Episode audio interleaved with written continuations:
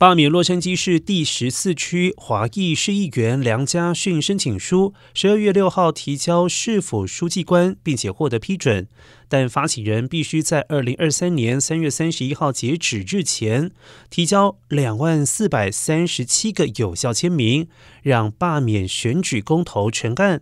梁家训和市议员塞迪洛和辞职下台的前市议长马丁尼兹参与了二零二一年的一场有记录的私下对谈，其中涉及种族主义言论，并且试图操纵重新划分选区的过程。录音曝光之后，引起轩然大波。马丁尼兹被迫辞去市议长和市议员的职位，而梁家训和塞迪洛拒绝辞职。